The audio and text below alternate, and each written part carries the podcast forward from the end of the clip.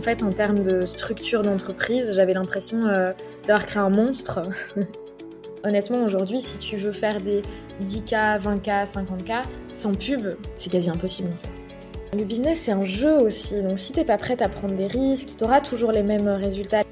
Je pense que si tu as un projet à développer, que tu as envie d'être motivé, d'être dans un bon environnement, Dubaï c'est bien parce que ça te pousse.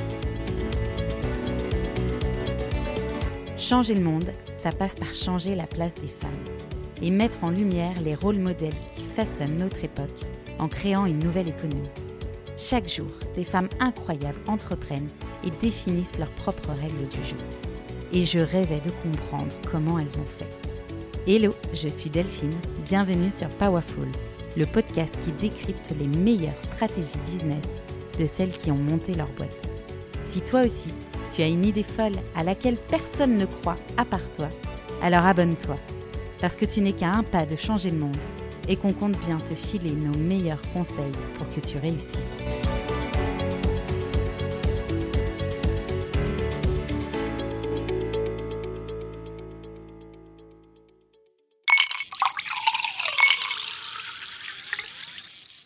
Bienvenue sur la Summer Edition de Powerful Club.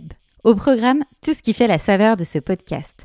Des femmes incroyablement inspirantes des conseils business activables et un discours libéré autour de l'ambition féminine et de l'argent. Le tout pimpé à la sauce summer pour découvrir des entrepreneuses qui ont construit leur entreprise autour du bien-être, du partage et du tourisme. On part décrypter comment ces femmes ont construit leur entreprise de rêve. Et aujourd'hui, je pars à la rencontre d'une entrepreneuse pas comme les autres. Digital nomade, CEO d'une agence d'ADS qui réalise un CA à six chiffres, expatriée à Dubaï, Alexa Sparks est impressionnante par son mindset et ses résultats, et la définition même de l'adaptabilité. Lorsque l'entreprise pour laquelle elle bosse fait des coupes budgétaires, elle se lance à son compte pour gérer les ads de marques plus cool les unes que les autres. Studio Romeo, Olidermy, Zaha Jewelry, jusqu'au jour où le Covid pointe le bout de son nez et lui fait perdre la totalité de ses clients. Elle décide alors de rebondir, investit dans une coach qui va lui faire modifier en profondeur son business et utilise les ads pour donner un coup d'accélérateur à celui-ci. Il l'explose alors et Alexa manque d'exploser en plein vol également. Le jour où elle réalise son plus gros chiffre d'affaires, elle décide de tout arrêter. Avant de restructurer son entreprise, de déléguer la partie opérationnelle et de se concentrer sur la stratégie. Aujourd'hui, elle a créé ce qu'on appelle un business lifestyle, une entreprise qu'elle adapte à son style de vie et qui lui permet de voyager aux quatre coins du monde. Dans cet épisode, elle nous partage son parcours que vous risquez de savourer comme une série Netflix, sa vision très business et la différence entre une entreprise et une passion, sa relation à l'argent et la nécessité de bosser celle-ci pour réussir, son expatriation à Dubaï et les choix derrière celle-ci, son quotidien en tant que digital nomade, le meilleur endroit où s'installer selon elle et ses conseils pour construire un business à six chiffres. Le tout avec une simplicité déconcertante, une authenticité que vous allez adorer et plusieurs punchlines qui devraient vous donner envie de vous dépasser. C'est le dernier épisode de la saison estivale et je le trouve qu'il fait la transition à merveille. On voyage avec Alexa et on prend les bonnes décisions pour booster notre business à la rentrée. Si vous l'aimez, n'oubliez pas de soutenir le podcast et filez lui glisser 5 étoiles sur Apple Podcast ou sur Spotify.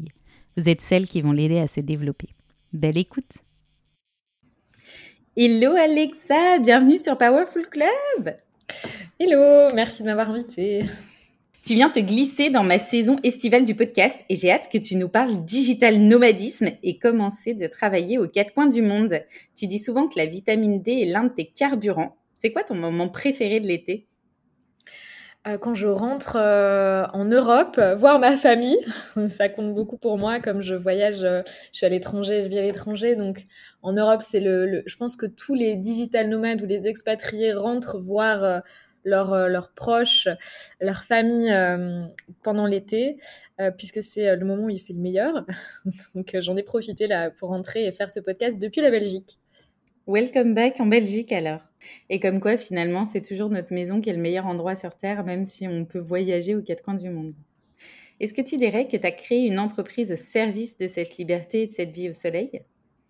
Alors au départ non, parce que je, me rappellerai toujours, j'en parle souvent, mais euh, quand j'étais à Lisbonne, quand j'ai commencé à voyager, je travaillais énormément. J'étais à 8 heures au coworking, à 19 heures, je quittais, euh, je prenais vite une douche, j'allais euh, en, enfin, je sortais, euh, manger un bout, boire un verre, etc. Et donc, j'avais des journées très très remplies. je travaillais beaucoup, je faisais beaucoup de, enfin, j'avais une vie sociale très remplie aussi. Et, et mon j'étais pendue au téléphone toute la journée. Et donc, en fait, en termes de structure d'entreprise, j'avais l'impression euh, d'avoir créé un monstre et euh, d'en être dépendante. Mais euh, j'ai, je suis arrivée à un point où, bah, de non-retour, entre guillemets, où je me suis dit, de toute façon, si je veux faire grandir mon business, je ne peux plus. Enfin, là, je suis tributaire de mon business, donc il faut que j'inverse la tendance. Et il a fallu arriver à ce point où je me suis dit, OK, il faut que je recrute, il faut que je change mon système. Mais au départ, non. Pour répondre à la question, euh, l'entreprise a grandi très très vite et euh, j'en étais euh, dépendante. Mais maintenant, c'est le cas. Maintenant, c'est le cas. Ouais. Du coup, ça veut dire que c'est possible de le faire une fois qu'on structure, de passer sa vie à voyager, se gorger de soleil et avoir une entreprise qui cartonne en même temps. Ouais, complètement. Mais ça demande pas mal d'étapes que tu vas nous partager. D'ailleurs, c'est intéressant parce que on s'est rencontrés pour l'anecdote parce que tu es venu me parler parce que je t'avais ajouté sur Instagram. Et là, je me suis dit, chapeau, elle suit hyper bien sa communauté, ses futurs prospects, et c'est pas quelque chose qu'on voit tout le temps. Donc ça, c'est presque le premier conseil que tu pourrais glisser, l'air de rien.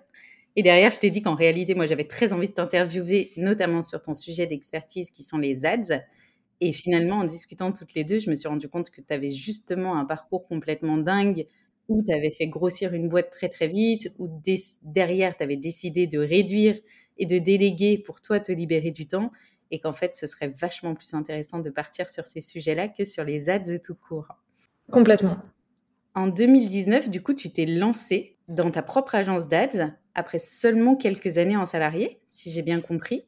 Euh, alors, j'ai travaillé moins d'un an euh, dans une start-up et euh, j'ai même pas eu, pour la petite anecdote, en Belgique, quand tu es indépendant, bonne chance parce que tu as zéro aide, tu as beaucoup de taxes, d'impôts, etc. Et, quand je me suis, je me suis lancée, c'était très risqué parce qu'en fait, tu as droit à rien du tout, surtout quand tu as travaillé moins d'un an. Et, euh, je me suis lancée en freelance et j'avais j'avais dit et je j'avais j'avais dit jamais je ferai d'agence et puis de fil en aiguille, euh, j'en suis arrivée à, une agence, euh, à une grosse agence, mais euh, enfin grosse agence, c'est relatif, ça dépend de la perception de chacun, mais pour moi en tout cas, c'est c'est une agence qui est, qui est plus si petite que ça, mais à la base c'était pas du tout l'objectif. Qu'est-ce qui t'avait décidé à te lancer à ton compte? En fait, j'ai eu la chance d'être recrutée dans une start-up qui m'a dit, le patron était hyper honnête et m'a dit voilà, j'ai pas le budget pour recruter un senior, donc je te recrute toi et euh, ton profil me plaît parce que je sais que tu vas apprendre par toi-même et tu vas te débrouiller. Et donc j'ai vraiment eu cette chance où j'étais très libre et très autonome de euh, euh, je me suis formée aux ads sur YouTube avec Stan Leloup. je, j'expérimentais dans la startup parce que je, faisais valider le budget. Il me disait OK. Et j'expérimentais comme ça. J'ai, je me suis occupée des emails marketing. J'ai fait de la pub Google. Euh, j'avais même organisé un after work. Donc vraiment, j'étais à 360 sur le marketing. Et je me suis dit, bah tiens, tout ce que j'ai fait pour, euh, pour, cette, euh, pour cette start-up, c'est très varié et ça me plaît, mais je pourrais le faire pour d'autres aussi. Et en fait, la, la start-up a, a dû virer, enfin commencer à virer en fait chaque membre un petit peu euh, au fur et à mesure. Et moi, je savais que j'allais être la dernière sur la liste parce que comme je gérais les ads, c'était un petit peu le, poste qui ramenait de l'argent. Mais mon tour allait venir, comme tout le monde, puisqu'il n'y avait plus d'argent dans les caisses et ils avaient mal calculé leur budget. Et donc là, je me suis dit, soit je bosse dans une grosse agence marketing en Belgique, mais je parle pas néerlandais, donc c'est un peu compliqué, euh, puisqu'il y a trois langues. En Belgique, on parle français, euh, français, néerlandais et allemand. Et à Bruxelles, si tu parles pas néerlandais, c'est assez compliqué. Et les francophones de Belgique euh, sauront de quoi je parle. Le néerlandais, c'est pas notre point fort. Donc, euh, je me faisais recaler en fait chaque fois au, dernier round des agences parce que mon néerlandais euh, n'était pas parfait. Et je me suis dit, pourquoi bosser dans une grosse agence? En fait, j'aime bien être autonome et pouvoir faire mon truc dans mon coin parce que là, j'étais vraiment très autonome. Et puis, j'ai mis un petit message sur LinkedIn en disant Salut tout le monde, je me lance. qui veut des ads? Je caricature, mais c'était un peu ça le message. Et voilà, ça s'est lancé comme ça et Et c'était très facile dans le sens où j'ai trouvé, j'ai pas eu tant de mal que ça à, trouver des clients. Je travaillais beaucoup, mais euh, euh, j'ai trouvé assez rapidement des clients. Et euh, je pense que quand ça se fait facilement, c'est que l'univers veut que ça se fasse facilement et que tu es sur la bonne voie, je pense. Je crois aussi beaucoup aux petits signes de l'univers et au fait que les synchronicités s'enchaînent quand tu es au bon endroit. Ouais, tu as lancé une agence directe ou tu t'es d'abord lancée en indépendante du coup? Non, non, j'étais euh, freelance et euh, j'avais dit voilà, je veux bosser toute seule, je veux pas créer une agence, ça m'intéresse pas, c'est trop de problèmes. Et, euh, et en fait, j'en suis arrivée six mois plus tard à devoir créer une agence, malgré moi. Et en fait, finalement, six mois plus tard, donc j'ai fait six mois de freelance, j'ai créé mon agence. Et puis six mois après, je me suis rendu compte que créer une agence, en fait, tu perds ce qui me passionnait dans mon métier, c'était de faire. J'étais très douée, je suis toujours très douée pour faire de la pub. Par contre, quand il s'agit de gérer une agence, tu, ton métier change. Donc, tu gères des humains, tu gères des clients, tu gères des problèmes.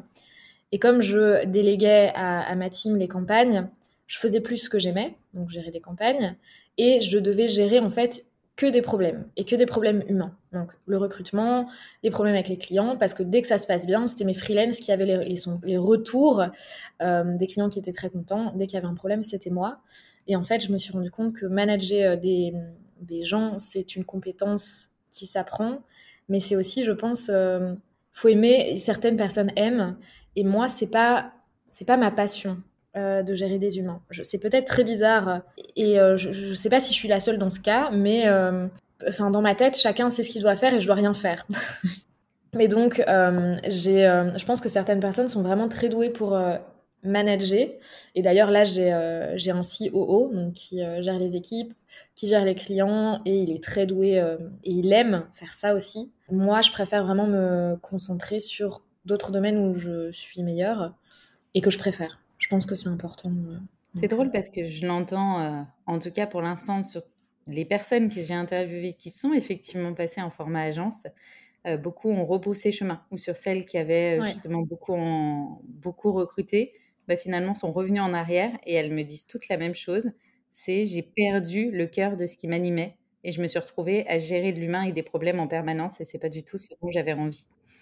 Et je pense qu'il y a aussi une, une métrique qu'on oublie. Euh, j'ai souvent des fris qui me disent Ah, moi, plus tard, euh, j'aimerais aussi créer une agence comme toi, etc. Et en fait, on ne se rend pas compte à quel point créer une agence, c'est très, très, très compliqué aujourd'hui parce que euh, tu vas avoir, surtout quand on fait de la pub, parce que si tu as une agence de SEO, par exemple, tu vas payer une prestation, la prestation va être délivrée. Quand tu fais de la pub, tu payes la prestation, mais tu payes en plus la publicité. Alors oui, c'est rentable et euh, les e-commerce qui euh, investissent par exemple, euh, j'en sais rien, 30K en pub et qui génèrent 100 000 derrière, c'est rentable pour eux, mais tu dois quand même, pour les plus petites boîtes qui investissent moins, qui investissent 2 ou 5 000 euros par mois, tu dois sortir en plus de la prestate le budget pub. Et en fait, moi, je me suis rendu compte que le monde des agences, et c'est quelque chose que je ne vois nulle part. J'ai jamais vu de vidéo YouTube sur le sujet, j'ai jamais entendu des personnes en parler, sauf quand je, discute avec des euh, fondateurs d'agences et qu'on est en, off, enfin euh, sur Instagram ou qu'on s'appelle pour euh, pour discuter. Là, on en parle, mais sinon, on va dire de manière virtuelle, des vidéos qui vont être diffusées pour le grand public j'entends pas cette, cette problématique-là, mais tu vas, quand tu as une agence, tu, tu chopes des clients, on va dire ça comme ça, et puis euh, ce client a une durée de vie, tu vas les perdre, mais tu vas en récupérer d'autres. en fait, tu as ce roulement incessant où le but du jeu, c'est de pas d'aller chercher des clients, mais d'aller chercher les bons clients et de les garder le plus longtemps possible. Mais c'est inhérent au, système d'une agence, le fait d'avoir et de perdre des clients. un client, euh, c'est rare que les clients restent 5 ans. Donc, tu as vraiment ce jeu de je vais en perdre, je vais en gagner, mais si j'en gagne, moi, à un moment donné, j'avais plein, plein, plein de nouveaux clients, mais ce n'était pas forcément les bons clients. C'était des petits clients pour qui euh, euh, c'était, euh, ils n'avaient pas assez de ventes et c'était pas forcément une bonne idée de faire de la publicité. Je leur disais, peut-être que c'est trop tôt, peut-être qu'il faut revoir vos fondamentaux, etc. Et je peux vous aider à revoir ces fondamentaux-là, mais ils voulaient absolument faire de la pub j'acceptais parce que j'ai du mal à dire non. Maintenant, je refuse. Mais, euh, mais c'était pas forcément des bons clients et c'était épuisant de voir gagner des clients, en perdre, en gagner, en perdre. Et aujourd'hui, c'est toujours le cas parce que c'est une agence et ça fonctionne comme ça, mais c'est très, euh, c'est éreintant en fait. Et euh, il te faut un bon système d'acquisition client pour aller chercher des, nouveaux clients. Moi, je fais de la pub, hein, comme je, je, vends ce service à mes clients, mais j'en fais pour moi. Mais c'est une info qu'on te donne pas quand tu, quand tu lances ton agence et que tu dis, OK, trop cool, je vais faire mon agence. Personne te dit, est-ce que tu as pensé au fait que tu vas être en permanence en recherche de clients? Et ça, en général, les gens ne le savent pas. Ouais, tu as très peu de, fidélisation sur ce business model finalement. Tu en as, mais euh, c'est normal que les clients, à un moment donné, arrêtent. Ils ont une, euh, ce qu'on appelle la LTV, hein, la, la, durée de vie d'un client. Plus elle est longue, mieux c'est, mais euh, c'est normal qu'à un moment donné, la personne, elle, elle souhaite peut-être voir ailleurs, peut-être au bout de six mois, un an, deux ans, on ne sait pas, mais c'est un roulement et c'est normal. Et est-ce que tu en as aussi qui apprennent à faire par eux-mêmes au bout d'un moment? Oui, oui, complètement. Et euh, c'est ce que je recommande aux, clients euh, qui ne font pas encore des ventes de manière régulière, qui n'ont pas forcément beaucoup de cash flow, parce qu'en fait, c'est un stress. Devoir payer une agence et devoir payer un budget pub, c'est un certain stress. Donc je leur dis, mais formez-vous, comme ça, c'est toi qui as le contrôle. Moi, je te donne tout ce qu'on fait en agence, bah, je te donne la stratégie, mais c'est toi qui l'appliques et c'est toi qui décides. Donc c'est toi qui, qui maîtrise en fait avec de l'aide et un avis et de, la guidance, etc. Mais, euh, mais en général, euh, comme la pub, c'est compliqué, les clients, euh, ils veulent déléguer. Ils n'aiment pas la pub, ça les saoule. Le business manager, c'est compliqué. Donc, il faut, vraiment les éduquer à ça et leur dire, mais c'est pour ton bien. Et j'ai beaucoup de personnes que j'accompagne et que je forme. Une fois qu'ils ont des ventes, ils délèguent. Ça, c'est arrivé beaucoup de fois mais je leur dis, c'est pour votre bien, en fait. Si si, mais quand tu dis à un client que tu veux pas les prendre parce que c'est trop tôt et que c'est pas dans leur intérêt, ils sont fâchés. Donc tu dis, mais enfin, je dis ça pour ton bien. Euh, et euh, avant, j'avais, je faisais des exceptions. Maintenant, quand je leur dis non, je suis désolée, vraiment, c'est pour votre bien. Bosse d'abord sur ton image de marque. Euh, on peut le faire ensemble. Je sais que, je sais que si je les prends, ça va bloquer. Les pubs, t'as beau faire les meilleures pubs du monde, si une fois sur le site, il y a des choses qui coincent, parce qu'ils n'ont pas, fait, pas mis en place les actions qu'il fallait, euh, bah, en fait, tu jettes de l'argent par les fenêtres parce que tu as des bonnes pubs, tu as une bonne agence, mais toi, sur ton site, tu as un problème. Et du coup, à la fin, tu convertis pas ton client parce qu'il ne sait pas sur quel bouton appuyer. Ouais, voilà. Donc, c'est pour ça qu'il faut se former, euh, c'est une très très bonne alternative. Et c'est moins compliqué qu'on croit. Oui, c'est d'ailleurs, on en reparlera derrière, mais c'est une offre que tu as développée en plus de celle tu crées une stratégie clé en main pour les boîtes bah, J'ai toujours fait les deux en parallèle. Donc d'un côté euh, l'accompagnement et de l'autre côté la délégation. Je pense que j'ai fait les deux dès le départ euh, en synergie. Mais du coup j'ai l'impression d'avoir deux business. Et c'est un peu le cas. J'ai deux business. Euh. Parce que du coup tu n'as pas, les mêmes, pas la même clientèle sur l'un et sur l'autre? Non, c'est pas les mêmes systèmes d'acquisition clients. C'est pas, c'est pas les mêmes équipes non plus. Et j'ai deux programmes pour deux cibles différentes. Donc euh, parfois, je me demande comment j'ai 24 euh, heures dans une journée. Mais d'ailleurs, tu as travaillé, j'avais regardé un peu, tu as travaillé pour des marques que moi, perso, je trouve un peu dingues, type Studio Romeo, Thea Jewelry, Olidermi. Comment tu as réussi à te positionner sur un segment aussi premium aussi rapidement? Parce que dès le début, euh, j'ai choisi cette niche, entre guillemets, et euh, j'avais euh, de l'expérience. J'ai travaillé quelques, mois dans une agence de presse dans le luxe à Bruxelles. D'ailleurs, ça aussi, c'est un gros sujet. Les agences de presse à Bruxelles, c'est le diable s'habille Prada. C'est un enfer. Mais c'est une autre histoire. Mais j'avais travaillé aussi un petit peu pour Delvaux. J'ai fait mon stage chez Estée Lauder. Donc, c'est des environnements, des marques où j'avais de l'expérience et que j'aimais beaucoup. Donc, euh, Et puis euh, j'ai trouvé, en fait, les clientes que j'avais via les réseaux sociaux étaient dans ce secteur-là depuis le début. Donc euh, j'ai acquis, j'ai construit les stratégies, l'expérience qu'on a acquise au sein de l'agence sur ce type de business et aussi sur les clients infopreneurs, puisque moi je fais de la pub pour mon business et on a quelques clients infopreneurs qui vendent des programmes en ligne où on est vraiment fort. Donc, euh, je pense que c'est bien de se spécialiser, par exemple, je sais pas, à quelqu'un, euh, quelqu'un qui vendrait euh, des prestations de service à la personne, genre salon de coiffure, salon esthétique. Il y a beaucoup de demandes. Moi, j'ai beaucoup de demandes de, ce type de profil. C'est pas ma spécialité. Ça marche très bien sur les réseaux, mais, mais c'est un, une autre, un autre type de stratégie. Oui, c'est un autre type de business aussi, finalement. Complètement. Toi, tu es vraiment sur de l'e-commerce. E-commerce et infopreneur. Donc vente de programmes en ligne. Et comment on ose démarcher des grands noms et faire ses premiers devis quand on débute? Surtout avec très peu d'expérience salariée avant. Comment tu as procédé pour évaluer le tarif des prestations? Et qu'est-ce que tu recommanderais d'ailleurs à celles qui en font? Quand je me suis lancée, j'étais euh, pas à l'aise avec mes tarifs. Du coup, je me priceais très très bas. J'oserais même pas te dire combien je priceais par mois. C'était un scandale. C'était de l'exploitation. Mais euh, j'étais à l'aise avec ce montant.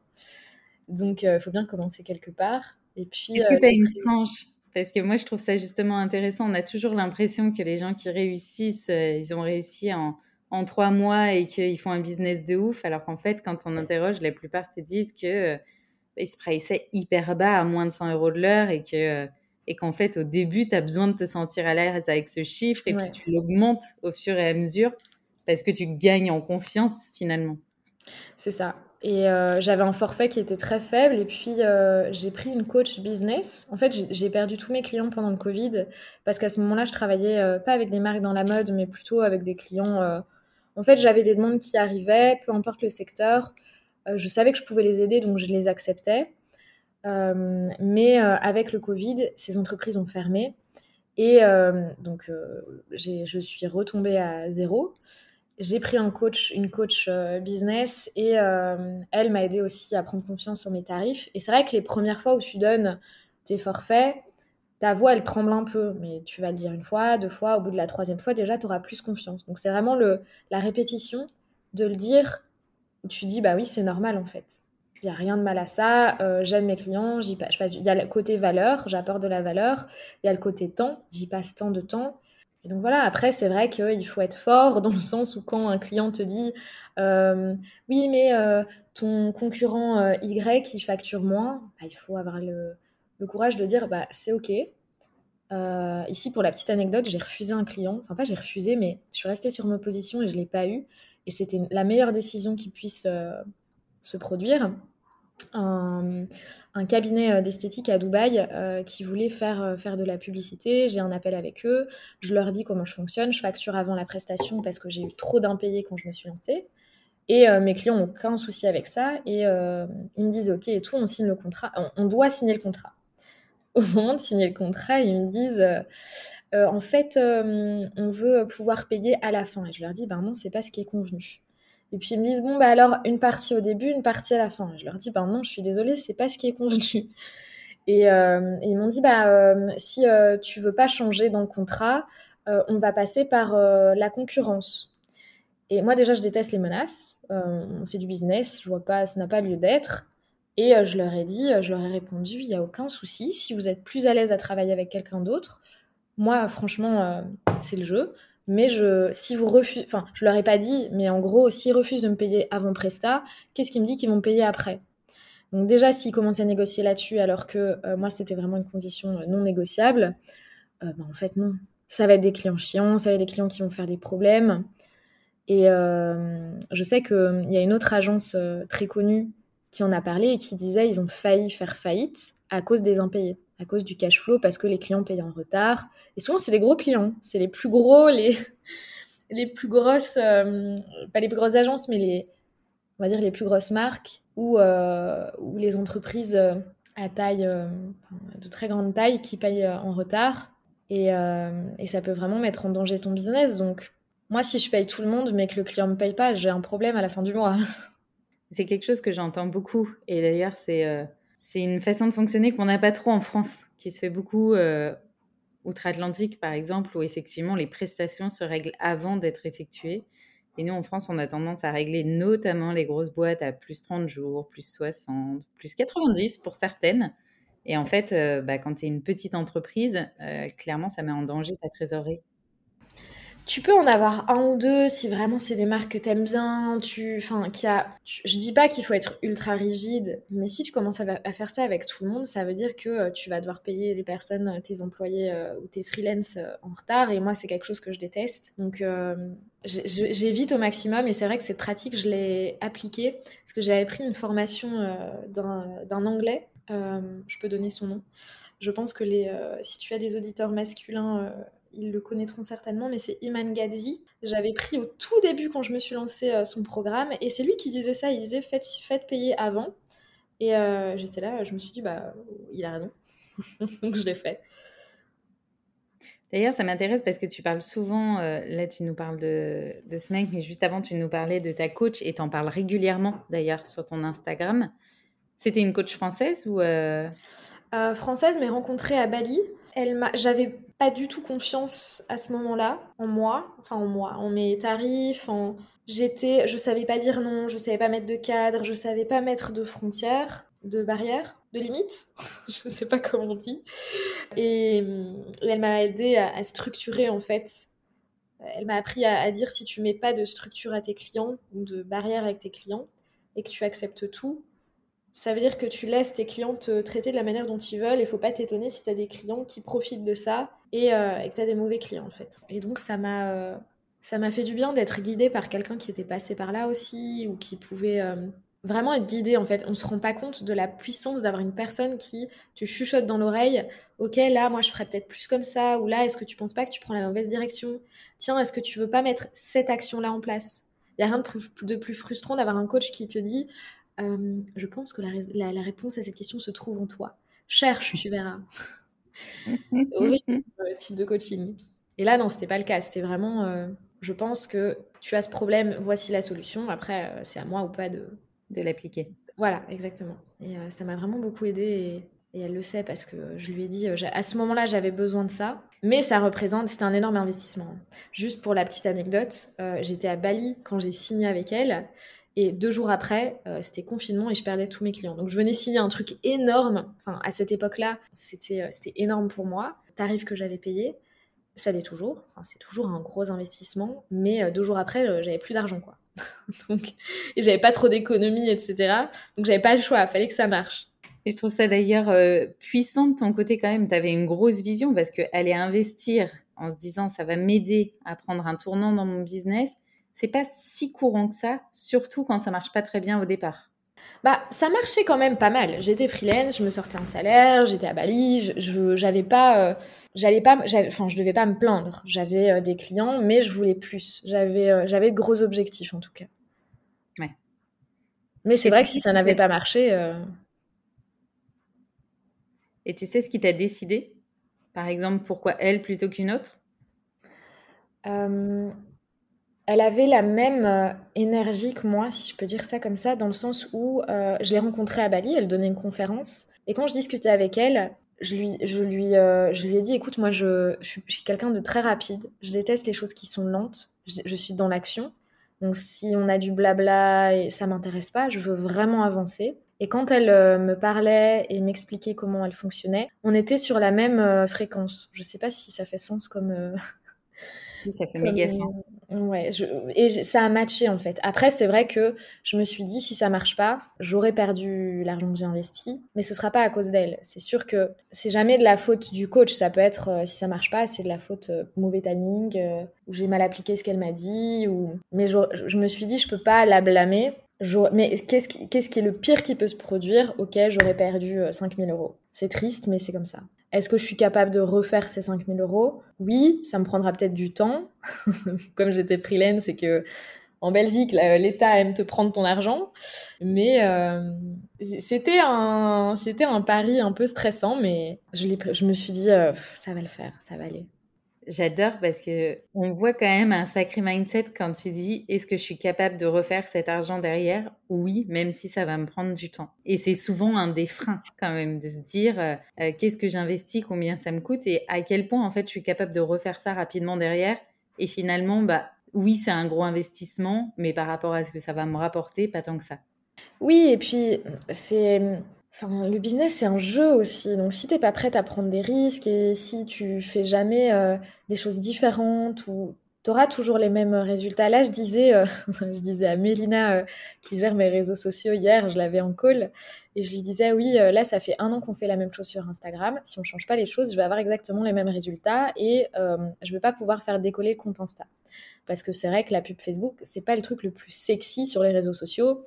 Les gens, ils veulent être inspirés, ils veulent des, vidéos euh, qui parlent de sujets, tout ce qui est money talk sur, euh, par exemple, les personnes qui parlent d'investissement financier, d'investissement immobilier, euh, de comment gagner de l'argent rapidement. Ça marche bien. Moi, j'évite de faire des, des vidéos comment gagner 10 000 euros en trois jours. J'ai pu en faire, j'en ferai peut-être encore, mais j'évite parce que c'est, j'ai pas trop envie d'aller là-dedans. Mais je lui ai dit, voilà, euh, si on fait la même chose, on va toujours avoir les mêmes résultats. Donc il faut que ça change et euh, peut-être que ça va pas marcher ce qu'on va faire. Mais si on change rien, c'est sûr que rien ne va changer. J'adore ce mindset et j'ai hâte de voir ce que tu vas faire du coup. Toi, tu es ultra niché puisque tu t'es focus sur les ads et même si en parallèle dans ton compte Insta, on en avait d'ailleurs un peu parlé euh, quand on s'était parlé la première fois, maintenant tu pars sur des sujets plus business, tu pars sur du mhm. lifestyle aussi, donc tu viens alimenter ton écosystème, mais finalement ton cœur de métier, c'est vraiment les ads. Et tu es très focus d'ailleurs sur deux offres, c'est-à-dire que tu n'as pas une panoplie d'offres. Euh, dans lesquelles on pourrait piocher, c'est soit tu viens nous apprendre comment lancer nos propres ads, soit on te confie notre business et tu le fais clé en main. Pourquoi ça fait la différence selon toi pour faire grossir son chiffre d'affaires rapidement, de ne pas avoir une panoplie d'offres, mais vraiment d'avoir deux business qu'on maîtrise euh, parfaitement?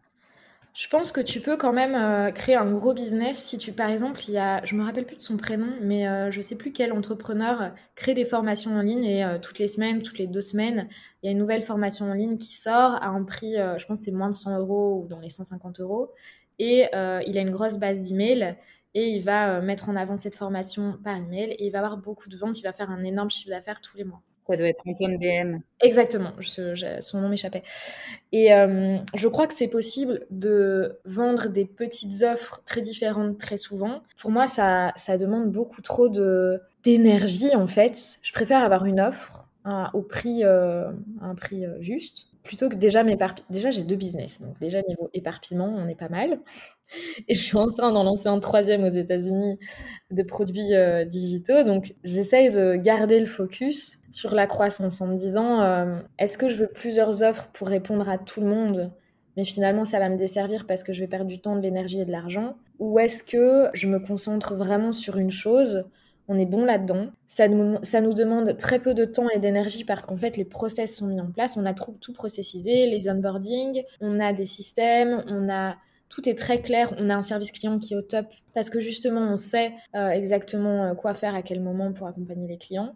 Et plus je diversifie, plus c'est compliqué euh, d'avoir, de garder cette même qualité, de garder ces mêmes systèmes en place parce qu'il faut tout reconstruire de zéro. Mais je pense aussi, je pense que tous les types de business models sont possibles, mais ça dépend euh, ce qui fait le plus de sens pour l'entrepreneur. Moi, c'était pas. Euh, je préférais avoir une offre euh, signature entre guillemets et pas m'éparpiller. Mais j'ai la sensation déjà de m'éparpiller un peu parce que on a dans le coaching, on a plusieurs offres de coaching, on n'en a pas qu'une. Puis là, les produits digitaux aux États-Unis, c'est aussi un peu de l'éparpillement, donc c'est est-ce que tu veux développer plein de choses en parallèle ou est-ce que tu veux vraiment voir jusqu'où tu peux aller avec ton offre que tu as actuellement? Et ça, c'est une décision qui n'est pas évidente, je trouve. Pour moi, en tout cas, parce que euh, il faut que je me canalise et j'ai 50 euh, idées par jour et je peux pas toutes les mettre en place, en fait. Donc, euh, c'est un peu le challenge.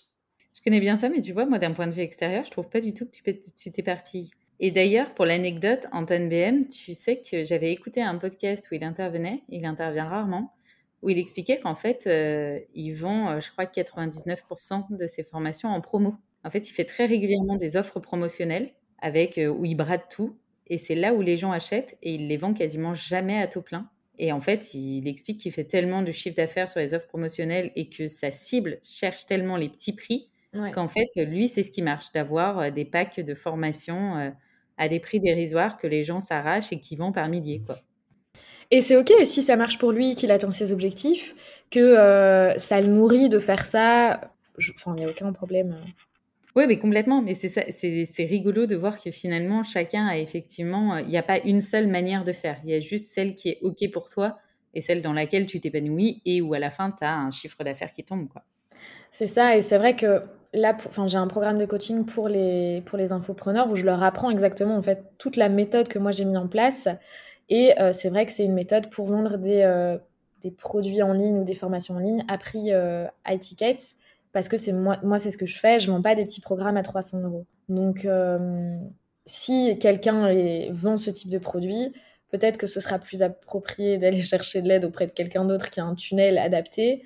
Mais moi, en tout cas, le tunnel que j'ai mis en place et qui fonctionne super bien, c'est vraiment pour les personnes qui ont des, des programmes à plus de 1000 euros à vendre et ou alors qui, euh, qui me disent voilà moi j'ai euh, je vends euh, des, des, services avec des petits prix mais j'aimerais en faire une belle offre à prix premium pour avoir peu de clients mais des clients vraiment qui me correspondent bah là c'est ok je peux les aider mais c'est vrai que je suis plutôt positionnée en tout cas sur un système pour vendre des produits ou des formations, des produits en ligne ou des programmes en ligne pour les entrepreneurs qui sont plus élevés et pas des petits produits.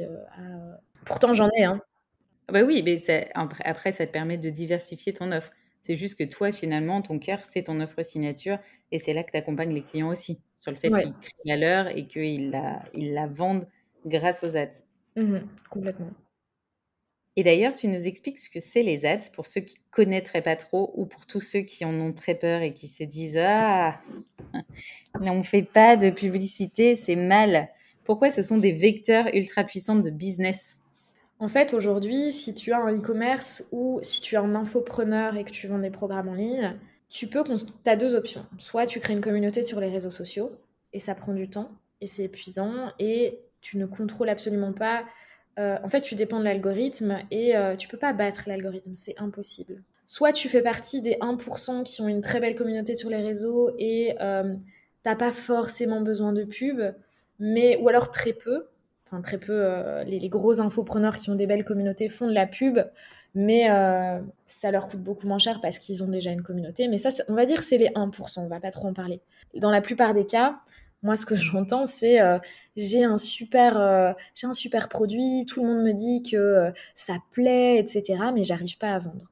en fait, c'est normal de pas arriver à vendre parce que tu peux pas battre l'algorithme, tu peux pas contrôler qui va voir tes posts Instagram. Et moi, je le vois ici, puisque je fais du contenu Instagram, pour nourrir un petit peu les personnes qui me découvrent, leur les inspirer, les motiver, leur montrer que je sais de quoi je parle c'est important de faire du contenu. Donc, je dirais que le contenu Instagram et Facebook ou TikTok arrive, pour moi en tout cas, en deuxième phase. Donc, en phase de euh, où tu nourris tes leads. Mais la phase d'acquisition tu vas chercher des gens qui ne te connaissent pas, pour moi, sans publicité, tu peux, tu peux attendre longtemps. Enfin, c'est impossible en fait à moins que euh, je pense à une, entrepreneuse que j'ai rencontrée à Dubaï qui a un super compte Instagram et un super produit qui s'appelle Rachel Finance. Elle, elle a créé un compte Insta qui a explosé, et, euh, mais elle a un super euh, sujet qui est adapté aux réseaux sociaux, elle a des super vidéos. Et donc elle, elle fait partie des 1% qui fait de l'acquisition grâce à son contenu Instagram et Facebook. Mais quand tu es un e-commerce, tu es un infopreneur et que tu n'as pas euh, cette chance, bah, tu n'as pas, de, pas de solution en fait. Il faut que tu fasses de la pub. Et il n'y a rien de mal à ça. Mais euh, c'est vrai que moi, j'évite de convaincre. Si les personnes ne sont pas convaincues, c'est pas mon rôle de les convaincre. Mais euh, si elles ont des super objectifs, qu'ils ils veulent vraiment augmenter leurs ventes, faire plus de chiffre d'affaires, en général, c'est des gens qui, savent que la pub est bénéfique pour eux. Ils savent en général pas forcément comment faire mais, euh, mais ils savent que c'est euh, c'est bénéfique et que c'est important. Est-ce qu'il y a des différences entre les publicités Facebook et Instagram ou est-ce que c'est la même chose? Non, pas forcément. Je pense que tu peux publier, bah, on va dire plutôt les Reels. Sur Instagram, tu peux euh, faire de la publicité via les Reels, ce qui est intéressant. Sur Facebook, tu as aussi les stories, mais en fait, ça dépend. Quand tu fais de la publicité, moi, je conseille toujours de mettre des placements automatiques. Et en fonction de ta pub, donc tu vas personnaliser tous les placements. Euh, sur Facebook, sur Insta, et c'est Facebook qui va diffuser là où tu as le plus euh, de chances de convertir. Hyper intéressant. Ça, ça existe sur d'autres réseaux d'ailleurs, parce qu'on entend beaucoup parler de Facebook et d'Insta. Euh, oui, sur TikTok, moi j'ai fait, j'ai fait beaucoup de pubs sur TikTok, ça marche très très bien. Et j'ai d'ailleurs des, des, copains entrepreneurs qui me croyaient pas et qui me disaient Mais non, c'est impossible, TikTok ça marche pas, ça marche pour personne. Et moi je leur disais Mais les gars, je signe des clients via TikTok en pub, ça fonctionne très bien. Donc Pinterest aussi. Pinterest en organique plutôt, pas en pub. Alors c'est la seule exception de ce. Je ne crois, je n'aurais jamais cru dire ça euh, un jour à voix haute, mais tu es la première à qui je vais, euh, je vais le dire. Pinterest en organique, c'est ultra puissant. C'est intéressant parce que j'avais vu sur un de tes posts Insta une fois passé justement que tu étais en train de travailler ta strat Pinterest ou un truc comme ça. Et je m'étais dit fou parce qu'il y a dix ans, on en entendait parler partout. Et maintenant, on n'en entend quasiment plus parler. Donc c'est intéressant de se dire qu'il y a quand même des choses à cibler. Même chose quand tu parles de Facebook, où euh, bah, typiquement, moi je m'inspire beaucoup euh, des États-Unis. Eux, c'est clairement un énorme canal d'acquisition, alors que nous, on a tendance à complètement le laisser tomber en se disant plus personne n'y est. Sauf qu'en fait, euh, bah, il y a pas mal de monde quand même. Oui, non, complètement. Et en organique, en fait, ce qui est génial, et c'est la grosse différence avec Instagram et TikTok, c'est que quand tu publies euh, une épingle, tu ne vas pas disparaître au bout de 24 heures. Quand quelqu'un va taper un mot-clé, même six mois après, tu peux ressortir. Alors que Instagram, c'est pas le cas. Et du coup, tu as des gens qui viennent moi, j'ai jamais utilisé Pinterest pour aller chercher des choses. J'utilisais pour chercher des jolies images, mais du coup, tu as quand même des gens qui derrière peuvent arriver dans ton business grâce à Pinterest. J'ai fait le test avec mon business euh, de produits digitaux aux, États-Unis. Euh, ça m'a pris beaucoup de temps, mais euh, je voulais le faire par moi-même avant de déléguer. Et j'ai eu des leads via mes épingles. Parce que j'ai mis, des, mis des trackers partout pour voir quel canal marchait le mieux. Et j'ai pu voir que j'avais des leads. Alors que j'ai fait un test pendant deux semaines. Et euh, même sur une période aussi courte, franchement, ça marchait. Euh, j'ai pu avoir des leads. Je dis pas que ça aurait été le cas en France, puisque je l'ai pas testé, donc je peux pas le dire. Mais en tout cas, euh, je sais qu'en organique, pour les e-commerce, Pinterest est vent pour avoir pu échanger avec des e-commerce. Et d'ailleurs, je vais sortir un module Pinterest organique pour les membres du programme de coaching parce que parce que franchement, ça marche en fait. Et c'est vrai que c'est de l'organique, donc on pourrait se dire, c'est un peu plus contraignant, mais le, en fait, la grosse différence avec Instagram et Facebook, moi dans mes programmes, j'aborde très peu la création de contenu. Je les aborde un petit peu parce que c'est nécessaire pour nourrir les leads, pour euh, inspirer confiance. Mais euh, ce qui est frustrant, c'est que tu vas publier un truc, 24 heures après, t'es déjà oublié, on est passé à autre chose que Pinterest. En fait, comme c'est un outil de recherche, tu peux ressortir six mois après ou un an après. Et donc ça, c'est génial parce que tes efforts ne sont pas vains et ne sont pas euh, éphémères.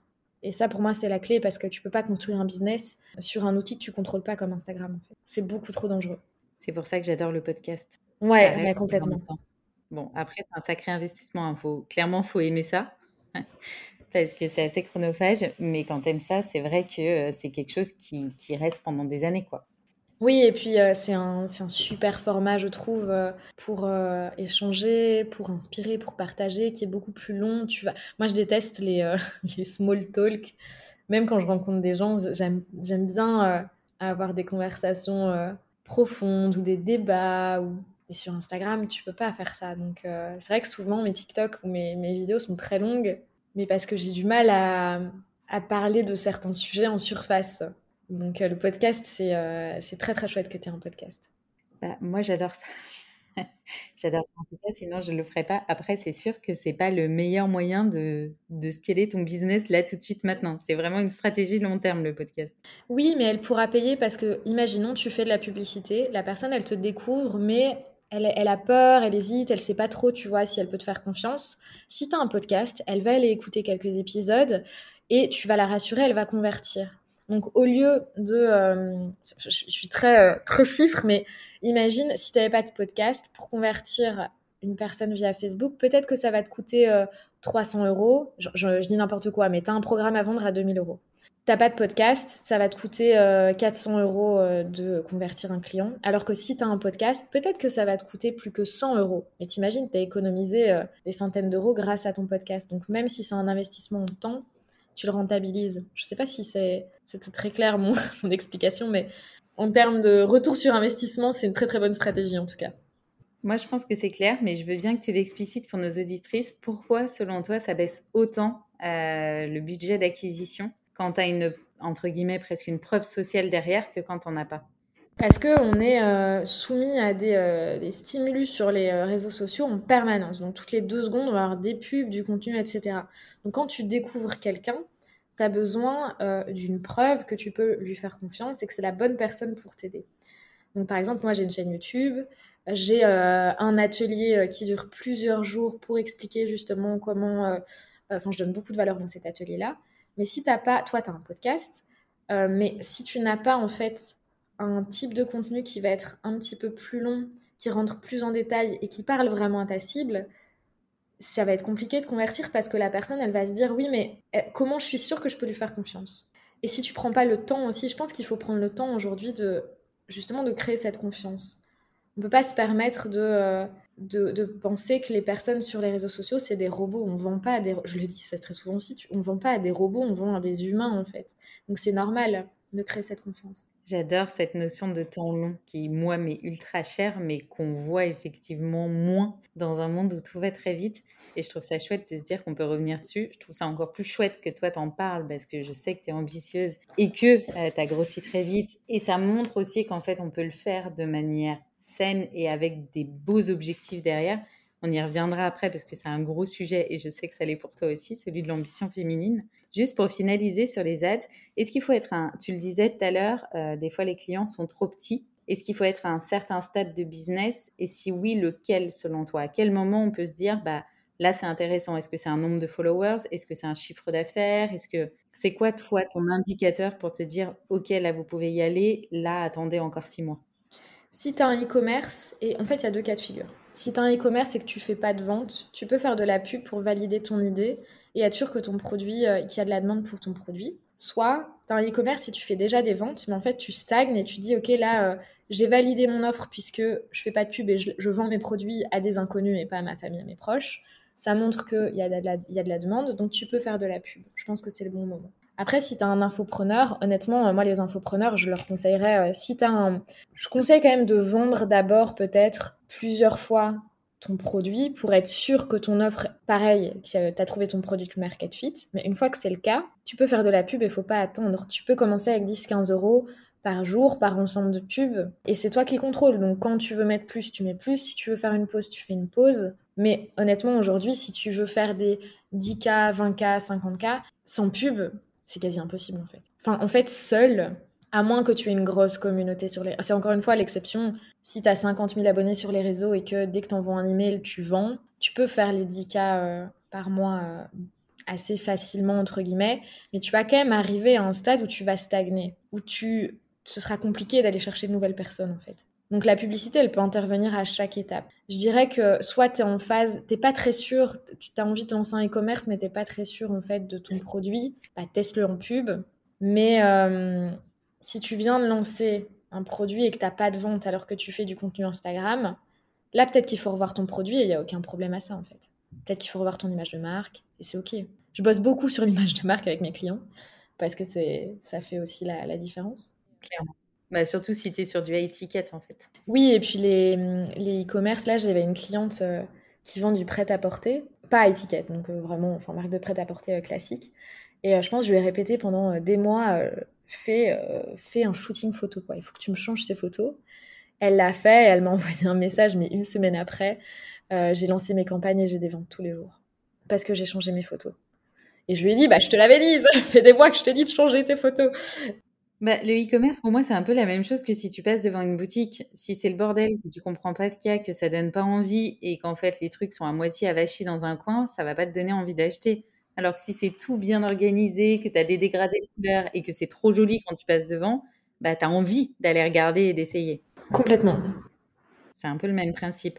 Quand on entend tes résultats perso et ceux de tes clients, on a vraiment l'impression presque que c'est trop beau pour être vrai. Moi, j'entends souvent ça sur les ads. Tu sais, as presque l'impression que c'est la formule magique et qu'en fait, ça peut pas enfin, ça peut pas te faire augmenter ton CA aussi rapidement. Pourquoi les ads, justement, elles ont cet effet x3 ou x5 selon les revenus et selon ton, selon ton domaine? En fait, je pense que ça dépend beaucoup euh, en e-commerce du produit et euh, pour les infopreneurs du problème que tu vas résoudre. Mais c'est vrai que moi, je leur dis, euh, j'ai une page de candidature pour travailler avec mes clientes et je leur dis, mais en fait, si tu te rends compte que tu n'as pas de demande pour ton produit et que tu changes pas les choses, la pub, ça va pas être une baguette magique. Dans le sens où si ton produit, y a personne, il n'intéresse personne, moi, je suis pas magicienne en fait. Et puis parfois, dans certains cas, c'est possible aussi que ce soit juste une question de timing. Tu t'es lancé au mauvais timing et euh, c'est ok. Parfois, quand, parfois, quand ça marche pas, c'est pas qu'il y a un problème, c'est juste que il peut y avoir 14 000 raisons pour lesquelles ça marche pas et c'est ok. On prend du recul, on essaie de comprendre d'où vient le problème, mais euh, c'est frustrant et j'essaie vraiment de faire un effort là-dessus pour ne pas promettre des résultats qui sont inatteignables. Il y en a pour qui ça marche super bien, mais souvent, c'est le produit. Ici, j'ai une cliente, elle investit 2000 euh, euros, elle fait 60 000 euros de, chiffre. Truc exceptionnel. Enfin, j'ai jamais vu ça, euh, c'est un truc de malade. Et euh, en fait, elle a un super produit qui répond à un besoin urgent et très problématique de sa cible. Et donc, c'est pour ça que ça marche. j'ai une autre une connaissance qui me disait, moi je me suis lancée pendant le Q4, donc pendant le Black Friday. Elle vend, elle vend des luminaires. Elle a explosé ses chiffres d'affaires. Elle fait des 100 000 euros par mois. Mais parce qu'elle s'est lancée au bon moment, elle a une bonne image de marque, elle a un bon produit.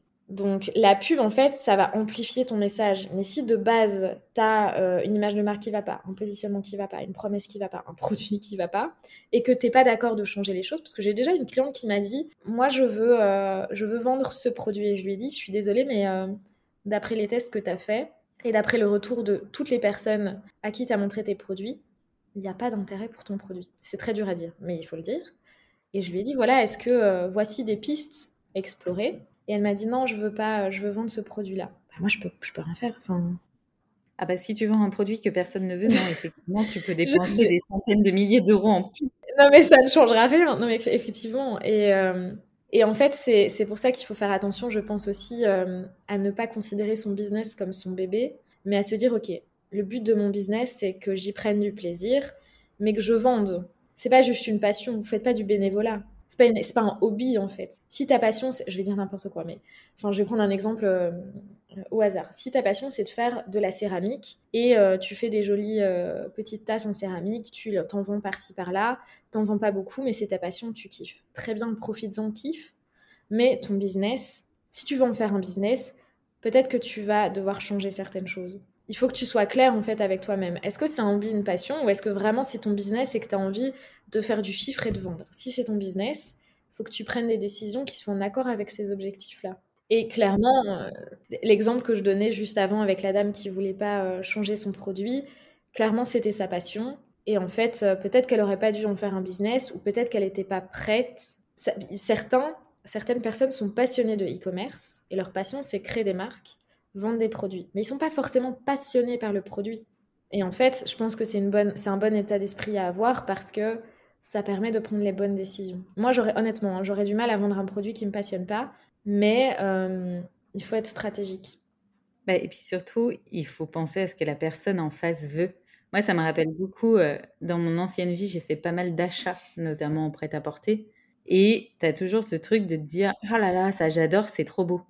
Bah ouais, mais est-ce que c'est ce que ton client va acheter derrière? Parce qu'en fait, si toi tu le trouves très beau, c'est super, mais euh, concrètement, si ton client il a un style hyper classique et que là, tu es en train de lui prendre une pièce de mode et qu'elle se vendra dans aucun magasin parce que bah, ton client n'en veut pas, tu peux la trouver très belle. À la fin, tu vas avoir un problème au niveau de ta marge quand même. Et c'est un peu la même histoire avec ta cliente qui vend des céramiques. Peut-être que du coup, ben, il va falloir qu'elle arrête de faire des petites tasses trop mignonnes et qu'elle va devoir se mettre à faire des assiettes, même si elle déteste ça parce que ses clientes adorent les assiettes. Oui, ou suivre les tendances, aller voir un petit peu ce qui se fait pour le moment et s'adapter. Mais c'est pas grave parce que si sa passion justement c'est de développer son business, bah du coup c'est ça, répond en fait euh, à, à, ce qui la motive et elle va pouvoir développer son business. Par contre, si sa passion c'est faire de la céramique, il faut qu'elle soit d'accord que peut-être sa passion ne va pas la rendre riche. Mais c'est pas grave. C'est juste, il faut savoir ce que vous voulez. Si tu veux faire du chiffre d'affaires et que ta passion c'est de faire du marketing, développer ton business, trop bien, c'est sûr que tu vas y arriver parce que tu seras capable de prendre les bonnes décisions par contre, si tu es passionné par quelque chose et que peut-être t'as pas envie de changer les choses parce que c'est ta passion, il faut accepter que peut-être tu ne vas pas euh, vendre énormément parce que c'est ta passion et que t'as pas envie de changer les choses. Mais la personne, il faut qu'elle soit en accord avec ça. Est-ce que c'est grâce à ça que tu as réussi à monter une agence à six chiffres, ce mindset? Parce que comment on fait finalement pour passer de zéro à plusieurs centaines de milliers d'euros? À un moment donné, j'imagine que on a ce besoin d'adorer développer son business, comme tu viens de nous le dire, et de chercher à aller faire plus de chiffres d'affaires pour réussir à le créer. Je pense que j'étais de base passionnée par la pub Facebook et Instagram, et c'est vrai que c'est bizarre parce que souvent, euh, les gens ont d'autres passions, mais moi, c'était vraiment... Euh, j'adorais faire de la pub pour, euh, dans les secteurs mode, beauté, pour les infopreneurs, générer des leads. Donc j'étais passionnée par ça, mais j'avais aussi une envie de réussir en fait, je me suis dit, je peux compter que sur moi-même. Personne viendra m'aider, personne viendra me sauver. Si j'ai besoin d'argent, ma famille va pas me donner d'argent. J'ai été éduquée comme ça. C'est pas. Et puis même par fierté, j'aurais jamais osé retourner chez mes parents demander de l'argent au début.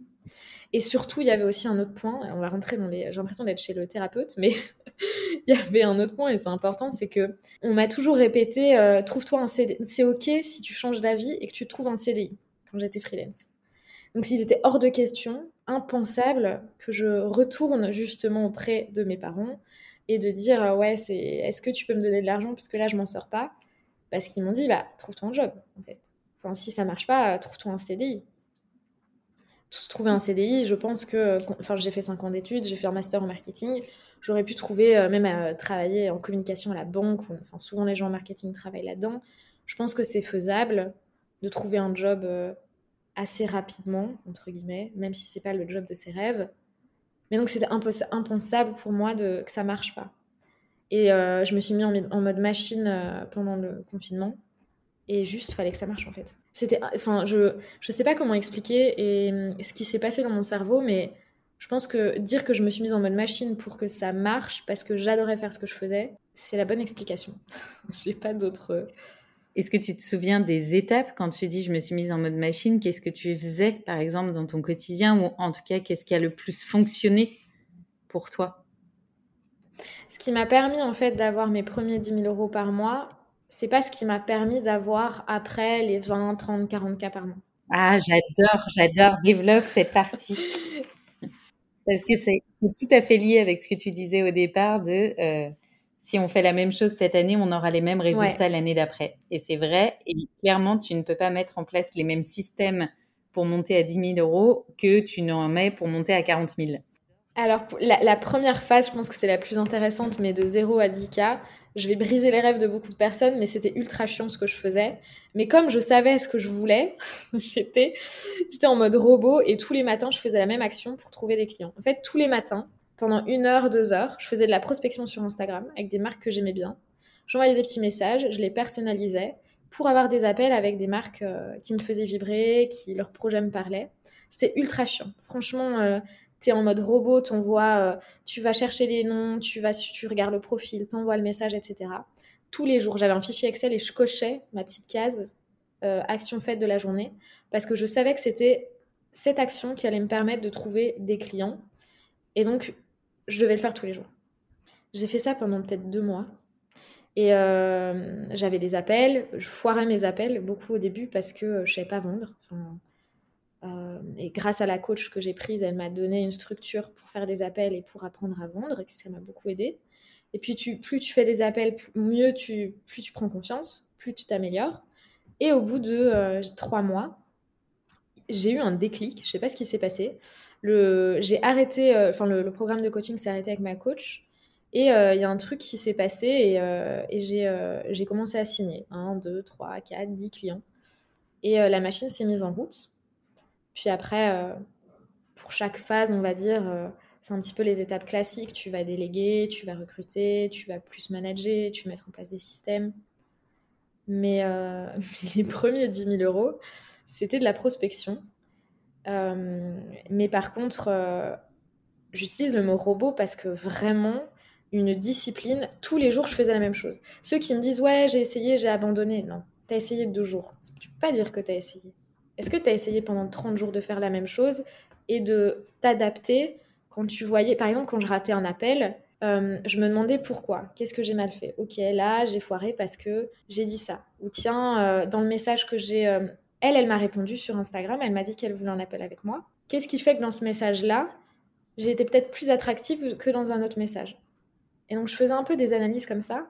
Et après, c'est vrai que tu as aussi le facteur chance. Il y en a, parfois, as, je sais pas, la personne, elle est elle est de bonne humeur, elle a envie de te répondre. Et puis, euh, enfin, tu, y tu peux pas tout contrôler non plus, mais, euh, mais voilà, pour en toute transparence. Ouais, et c'est chiant, mais c'est ce qui marche. Enfin, vraiment, euh, je pense qu'aujourd'hui, on passe beaucoup de temps à créer du contenu. Et comme tu le disais, en organique, c'est très très long. Mais on passe très peu de temps finalement dans notre journée à vraiment aller démarcher pour faire du business. Et cette partie-là qui est pénible, bah, c'est elle qui à la fin va te faire du chiffre d'affaires. Et j'avais trouvé ça d'ailleurs vachement bien, tu vois, quand je disais, euh, quand on s'est rencontrés, tu es venu me parler, ça devait faire deux, trois jours que je t'avais ajouté, quelque chose comme ça. Donc, pas non plus, je te saute dessus, mais euh, je me souviens de toi et je viens de faire un coucou. Et je m'étais dit, franchement, par rapport à son nombre d'abonnés sur Insta, j'avais trouvé ça impressionnant que tu continues à le faire, tu vois. De te dire, ben, en fait, quand j'ai quelqu'un qui arrive, je prends le temps d'aller souhaiter la bienvenue et de voir comment je peux l'aiguiller. Oui, parce que en fait, c'est ce que je te disais, ça, je suis vraiment intéressée par les, par les personnes et par comprendre, tu vois, leurs challenges, leurs objectifs, ce qu'ils veulent, à quoi ils pensent. Et en fait, publier du contenu, c'est un peu frustrant parce que t'as pas forcément le retour. Et moi, ce qui, ça m'intéresse pas en fait. Enfin, juste être visible pour être visible. J'ai pas réussi grâce à Instagram. J'ai pas, euh, j'ai fait, j'ai passé les 10K euh, avec 1000, euh, abonnés Instagram. Vraiment, c'était pas du tout corrélé en fait. Et ça me fait rire parce que je pense que maintenant ça change au niveau des mentalités, mais il y en a qui me disent non, moi je veux plus d'abonnés parce que je sais que c'est les abonnés qui vont faire vendre. Oui, c'est important pour la crédibilité, mais tu peux. J'avais un client, c'est incroyable. Je pense qu'ils avaient un compte Instagram vitrine, quelques centaines d'abonnés sur Insta. Le mec faisait 80 000 euros de CA par mois et on investissait 13, 10, 13 000 euros de, pub. Il n'était pas sur Instagram. Et ça, c'est intéressant aussi parce qu'aujourd'hui, on te vend le, la magie des réseaux sociaux. Alors qu'en fait, des fois, et je trouve ça. Moi, je vais toujours interroger mes clientes sur mais qu'est-ce qui te ramène du chiffre d'affaires? Parce que c'est pas parce que tout le monde dit qu'il faut être absolument visible sur les réseaux sociaux.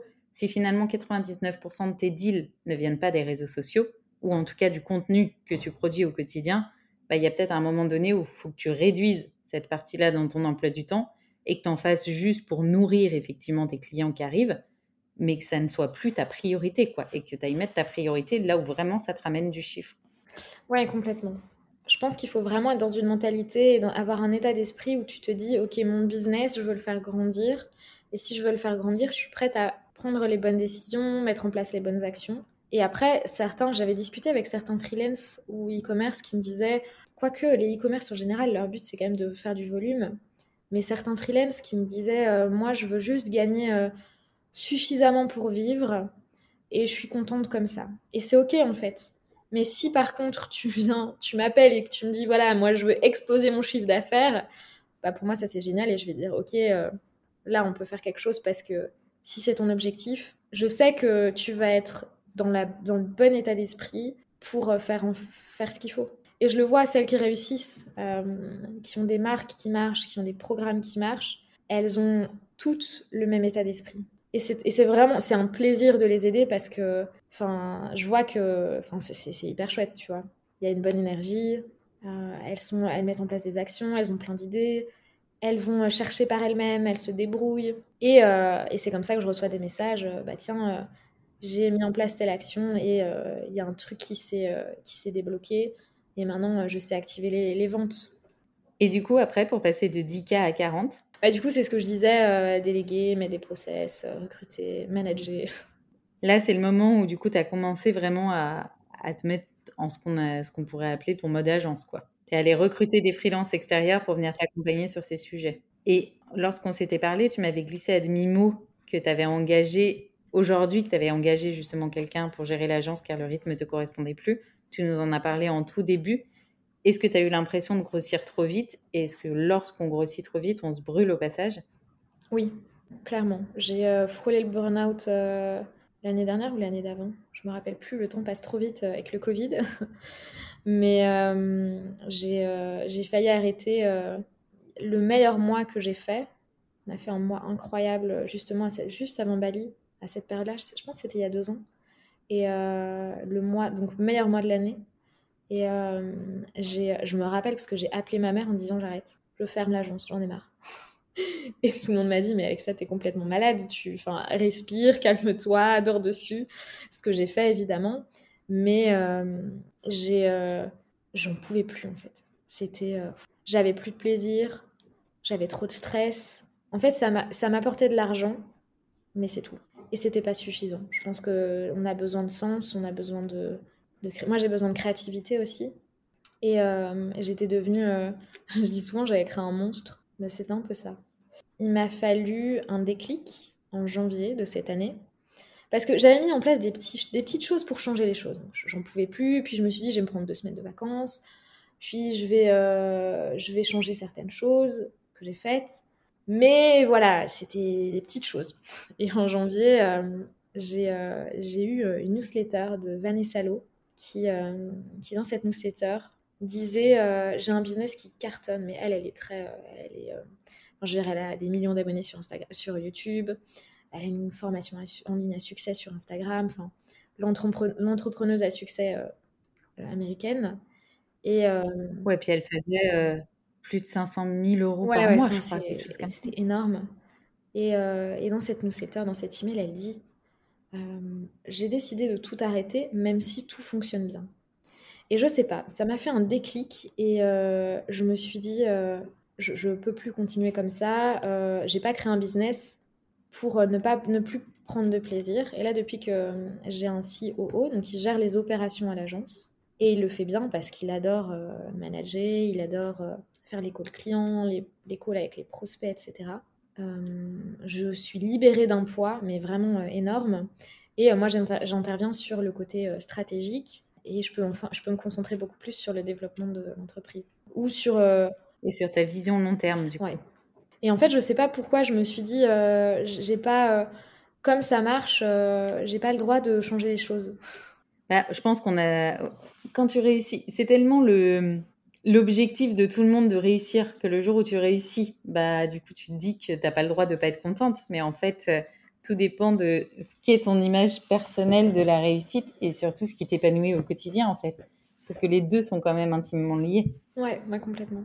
On en avait pas mal parlé d'ailleurs parce que la réussite, le fait de s'autoriser à réussir et probablement tout un tas d'autres choses liées à ces sujets. On s'était dit dans nos premières conversations qu'il y avait un vrai sujet autour de l'ambition féminine qu'on assimile d'ailleurs beaucoup à une prise de pouvoir alors que finalement bah c'est pas tant que ça. Enfin, l'ambition féminine, c'est enfin l'ambition tout court d'ailleurs, c'est le fait de, de désirer quelque chose et de vouloir réussir quelque chose.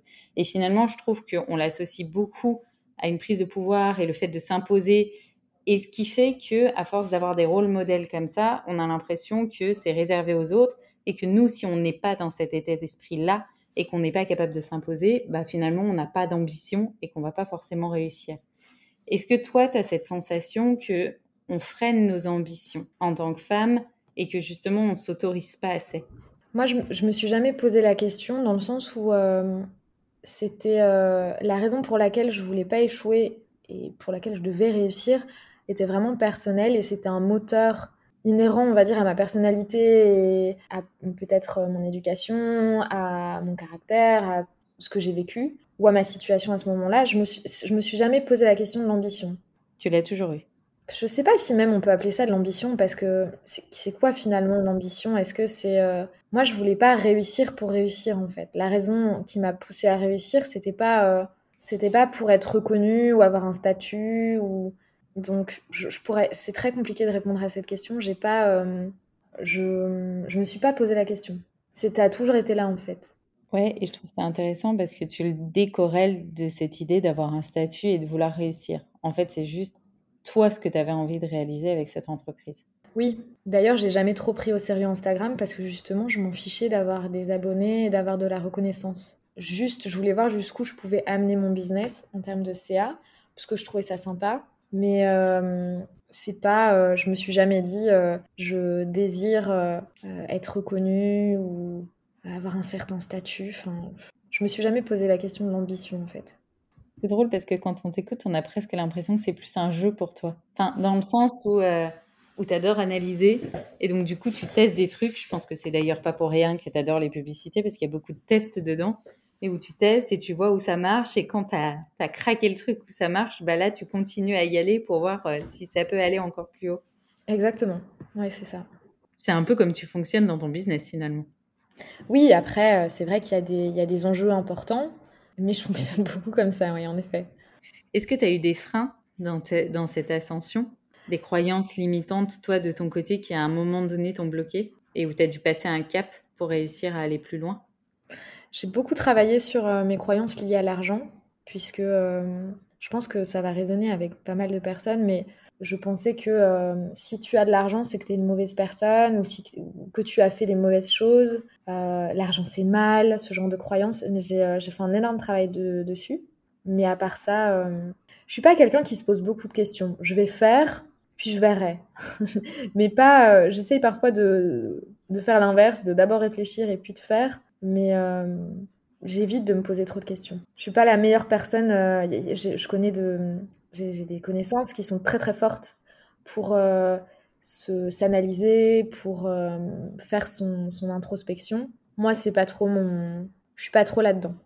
Ouais, mais c'est ce que j'aime aussi parce que du coup, ça montre qu'il n'y a pas une seule manière de fonctionner. Non, complètement.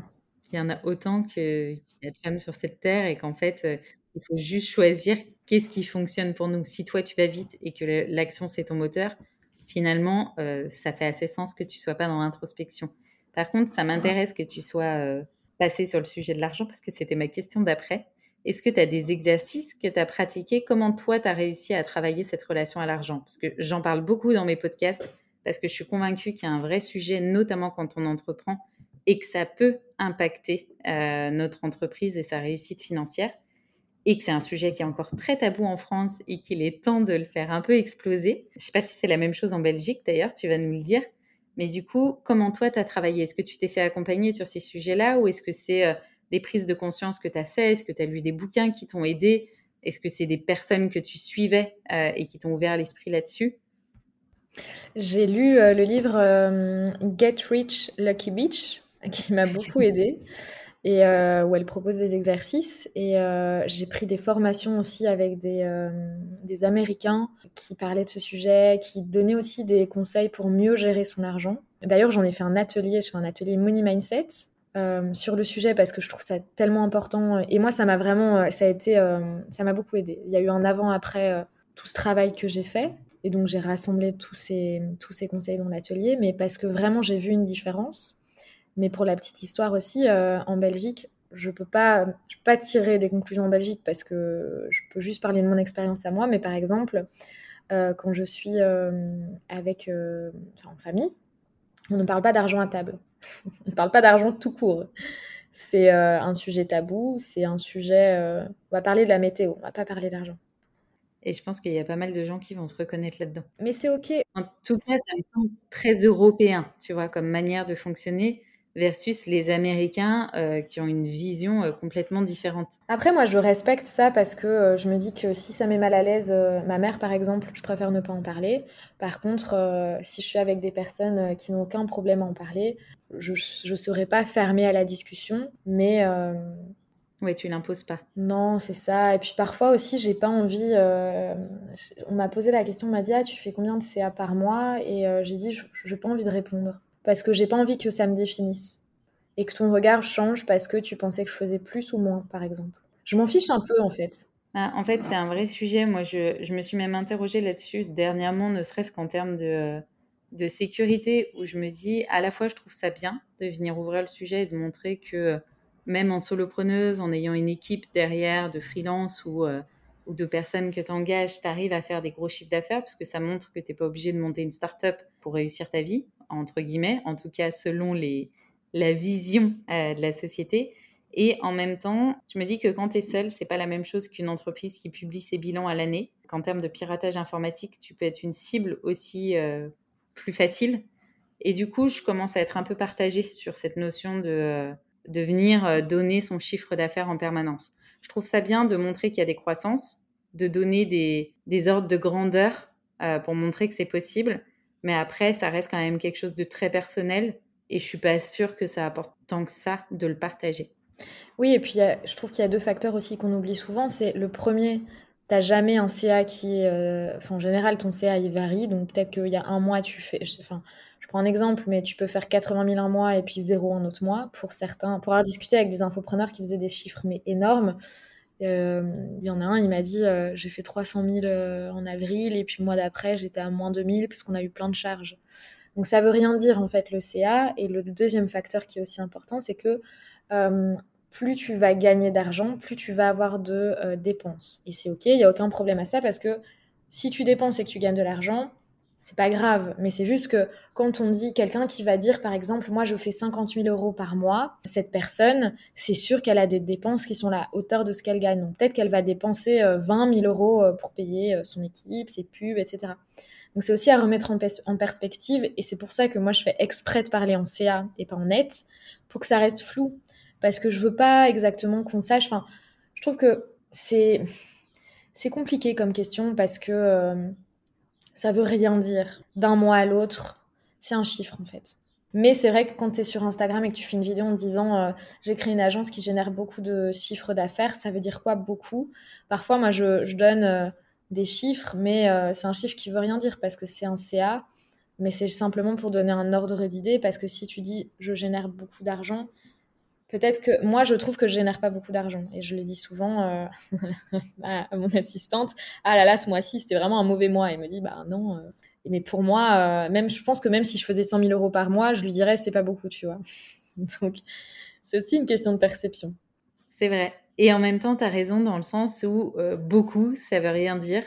Et que tu as, enfin, vite des gens qui peuvent un peu aller vendre du rêve sur ces sujets-là et vendre un peu tout et n'importe quoi derrière, alors que un chiffre permet quand même de se positionner quelque part. Et après, là où je trouve ça intéressant, c'est que si tu te positionnes, même si effectivement ça veut rien dire, si tu as un chiffre d'affaires qui rentre, je trouve que c'est intéressant parce qu'en en fait, il y a un moment, si tu débutes dans ton business, ça sert à rien d'aller écouter des conseils de quelqu'un qui est en train de faire 50 euh, 000 par mois. Parce que c'est ce qu'on se disait tout à l'heure, tu vas pas mettre en place les mêmes process. Donc en fait, tu vas essayer d'aller suivre des conseils qui sont pas adaptés à ta situation actuelle. Alors que du coup, si tu as quelqu'un qui génère un peu moins et qui te dit, bah, moi, je vais t'apprendre à générer 3K, 5K par mois, là, tu es au début de ton business, c'est quelque chose qui est envisageable. Et donc, du coup, il va t'apprendre les bonnes étapes pour arriver à ce chiffre d'affaires. Et derrière, bah, tu vas suivre quelqu'un d'autre. Et, souvent, quand tu commences à vouloir monter au-dessus et à, faire un million ou autre, bah, tu vas suivre des personnes en particulier qui sont déjà à ce stade-là pour savoir quelles vont être les étapes par lesquelles tu vas devoir passer. Oui, et, c'est vrai que j'ai eu un, j'ai écouté un podcast euh, d'une américaine qui euh, était ultra transparente sur son CA et ses dépenses, et je trouvais ça mais extrêmement bien parce que je me suis rendu compte que en effet, tu peux pas faire des 300 euh, 000 euros par mois si tu ne dépenses pas euh, des milliers d'euros par mois. C'est impossible. Et, euh, ça m'a remise, euh, remis les choses en perspective parce que je me disais, OK, comment je fais pour passer à l'étape suivante? Bah, La réponse, elle est simple, il faut investir. Mais c'est pas en publiant du contenu sur Instagram qu'on va y arriver. Bien sûr, ça peut aider, mais, mais en tout cas, la corrélation, quand tu fais, tu regardes un peu ce qui rentre et ce qui sort chez les entrepreneurs qui gagnent beaucoup d'argent, bah voilà, c'est comme ça. La, celle qui vend des, le e-commerce dont je parlais, qui fait 100 000 euros par mois, elle dépense à la hauteur de ce qu'elle de ce qu'elle gagne en fait. Et c'est normal. Et... Mais c'est vrai que souvent on oublie euh, ce facteur-là. Et puis on en entend peu parler surtout. Tu as toujours l'impression que les gens font des chiffres d'affaires incroyables en claquant des doigts. Oui, oui, oui, complètement. Pas parce que tu crées du joli contenu que ça va fonctionner. C'est important derrière de remettre euh, les choses dans leur contexte et de parler d'investissement. Parce qu'effectivement, il y a des gros investissements, il y a souvent des grosses phases de délégation. Et c'est d'ailleurs pour ça qu'il y en a aussi beaucoup qui finissent par réduire leur chiffre d'affaires pour avoir moins de gens à gérer et se reconcentrer sur ce qu'ils aiment finalement. Toi qui es digital nomade, j'imagine que ça t'a amené à rencontrer pas mal d'autres entrepreneuses. Entrepreneurs masculins surtout. Très peu de... Bah, je pense que ça représente un peu la, quand on prend la répartition euh, masculin-féminin au niveau des entrepreneurs, je pense qu'il y a plus d'hommes. Enfin, pas je pense, c'est statistique. Mais du coup, ça s'est euh, confirmé à l'étranger, euh, même dans les, dans les événements, dans les coworking, c'était beaucoup d'entrepreneurs. Et est-ce que d'avoir des points de vue du coup qui sont différents de ce que tu peux avoir en Europe, est-ce que tu as rencontré beaucoup de personnes, par exemple, vraiment internationales qui t'ont aussi amener une autre vision de ton business ou pas du tout? Je pense que chaque personne, même euh, pas internationale, même française, euh, m'ont apporté une, euh, une, autre manière de voir les choses. Et je parle pas du chiffre d'affaires. Hein. J'ai même pas enfin peu importe qui gagne 1000 euros ou 100 000 euros. chaque personne vraiment avait une, une perception du business différente et c'était très intéressant. Ce serait quoi le meilleur conseil business qu'on t'ait donné? Est-ce qu'il y en a un qui t'a marqué particulièrement? Ouais, cette année, c'est un conseil que j'ai entendu très souvent d'infopreneurs euh, qui, euh, qui vendent des formations en ligne, euh, qui m'ont fait prendre conscience que quand même créer du contenu Insta, ça sert pas à rien, même si j'étais un peu allergique à ça, et que et c'était important de continuer, même si l'objectif c'était pas de d'avoir un compte qui a 100 000 abonnés, c'était c'était un facteur important dans leur réussite. Donc, parce que c'est vrai qu'avant, on va dire, si je dis que je m'en fichais d'Instagram, ce serait. je n'aime pas dire ça, mais c'est franchement, c'est Instagram, ça me pompe l'air, quoi. Pour parler de manière très honnête et sans filtre. Et depuis janvier, j'ai entendu vraiment, vraiment beaucoup de fois cette, ce retour, ce son de cloche d'entrepreneurs qui ont bien réussi, qui m'ont dit ouais, Instagram en organique, ça ne sert pas à rien. C'est pas leur canal d'acquisition numéro un mais ça a beaucoup d'avantages, comme on en a parlé au début du podcast, et euh, je le prends euh, plus sérieux. J'y fais plus attention. J'ai recruté une social media manager, par exemple, justement parce que, parce que si je voulais euh, améliorer ma présence en ligne, je savais que j'avais besoin d'aide. Et, et voilà, donc les deux travaillent bien en synergie. Ouais, en fait, c'est un savant équilibre entre euh, les stratégies d'acquisition que tu mets en place à côté et l'engagement, la communauté, du coup, cette preuve sociale que tu crées de façon euh, quotidienne. Ouais.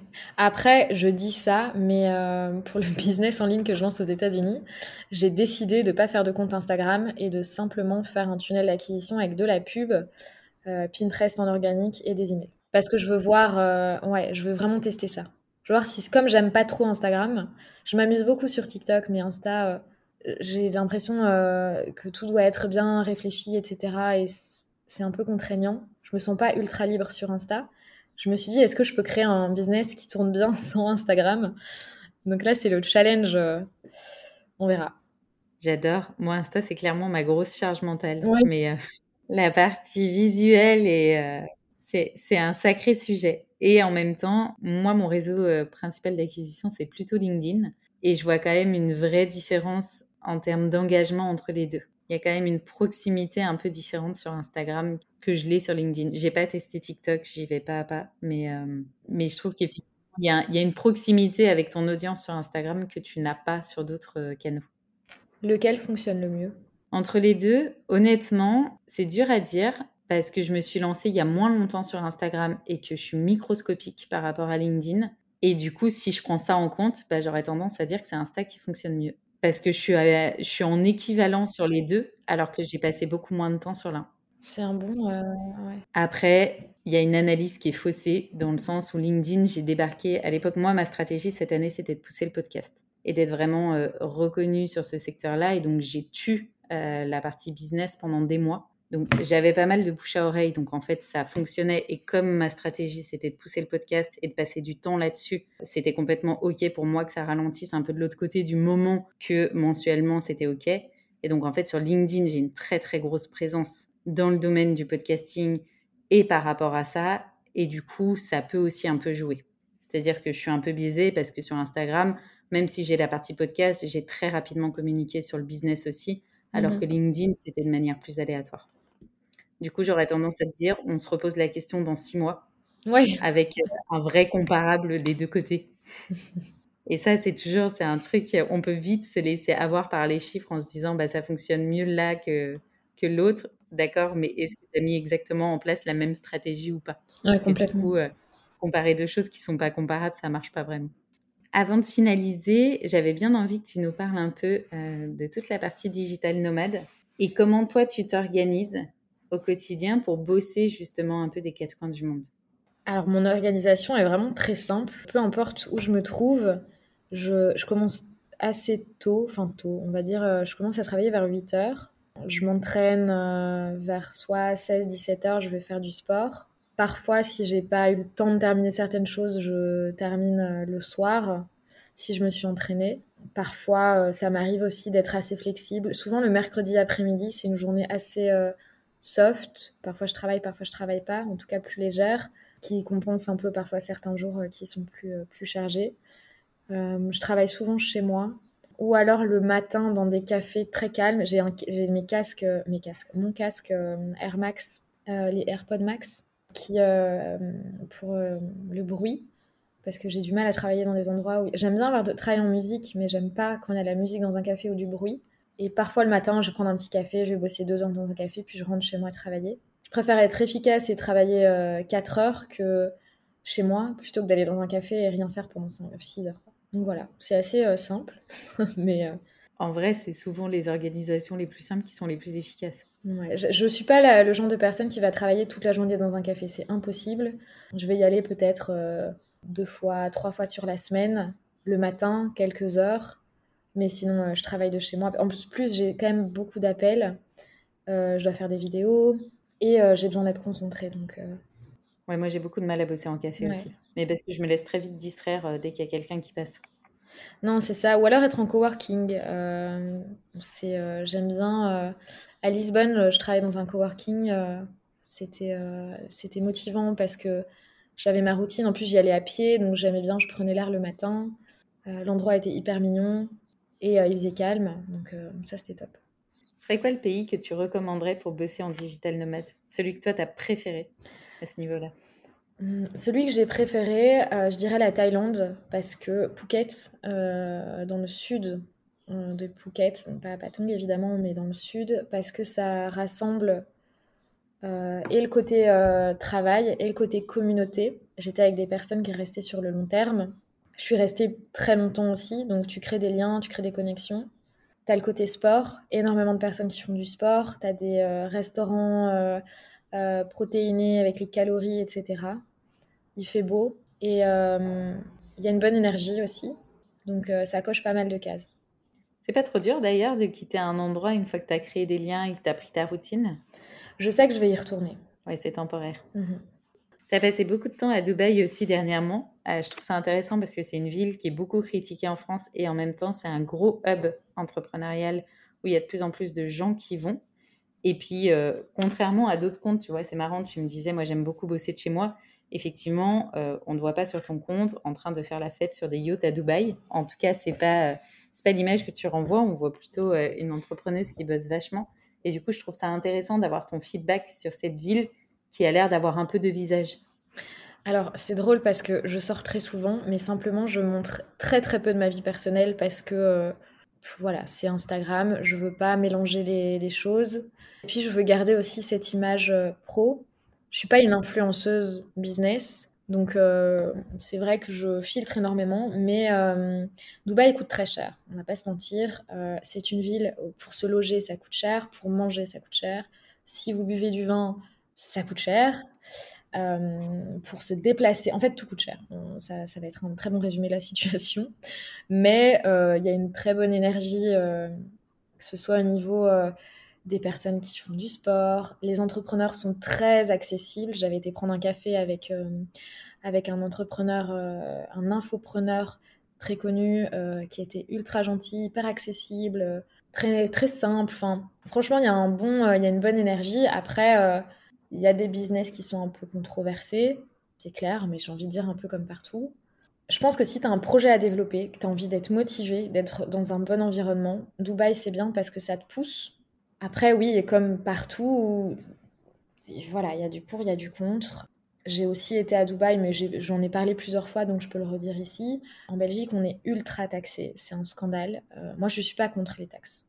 Payer euh, un peu de taxes, ça me dérange pas. En Belgique, euh, ils exagèrent et c'est un, un pays qui t'aide beaucoup euh, quand tu es employé, il y a un bon système au niveau de la sécurité sociale. Quand tu es entrepreneur, c'est une autre histoire et euh, c'est la raison aussi pour laquelle je suis partie. Et à Dubaï, alors tu payes des taxes, on n'est pas à zéro, tu dois payer ton visa qui coûte très cher et as créé ta société coûte très cher aussi. Mais quand tu regardes, imagine euh, si euh, en Belgique tu payes 40 000 euros d'impôts, moi ça a été le cas, euh, et tu tu regardes que peut-être à Dubaï tu vas payer 20 000, bah tu payes déjà quand même que la moitié sur un an. Donc tu as économisé 20 000, 25 000 euros, 30 000 euros d'impôts. Donc même si t'es pas à zéro à Dubaï, euh, je, donne des, nombres euh, à la louche, hein, mais euh, il faut faire le calcul. Si tu as envie d'être expatrié, il faut déjà trouver. Il faut pas aller dans un pays pour les impôts, mais quand même choisir le pays en fonction de est-ce que tu aimes ce pays. Certains sont au Portugal, en Espagne, en Bulgarie, en Thaïlande. Je pense qu'il faut choisir le pays en fonction de ses affinités. Donc, choisir le pays en fonction de vos affinités et ensuite faire le calcul. Bah tiens, si je reste en Belgique et que je gagne autant, je vais devoir payer autant si je vais à Dubaï, moi j'ai fait un tableau, hein, clairement, et si je vais à Dubaï, je vais économiser autant. Donc ça fait sens pour moi d'aller là-bas. Je ne suis pas partie à Dubaï juste pour les impôts. Je le dis quand même parce que euh, c'est pas pas une décision à prendre à la légère. Mais clairement, en Belgique, c'est c'est un scandale. Je peux le dire, c'est un scandale. on prend la moitié, on prenait la moitié de ce que je gagnais. Et il y, y, a plein d'autres problèmes en Belgique, mais l'éducation, j'en parle pas, mais c'est aussi. je pense qu'il y a pas mal de choses à améliorer. Pas mal de choses à améliorer, pardon. Mais Dubaï, c'est très sympa, ouais.